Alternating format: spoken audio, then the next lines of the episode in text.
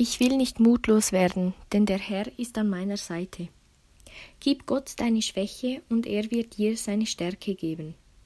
Vergiss all die Gründe, warum du scheitern könntest, und konzentriere dich auf den einen Grund, warum du es schaffen kannst. Ich will nicht mutlos werden, denn der Herr ist an meiner Seite. Mut bedeutet nicht, keine Angst zu haben. Mut bedeutet, es trotzdem zu tun.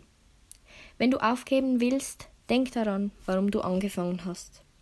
Ich will nicht mutlos werden, denn der Herr ist an meiner Seite. Gib Gott deine Schwäche, und er wird dir seine Stärke geben.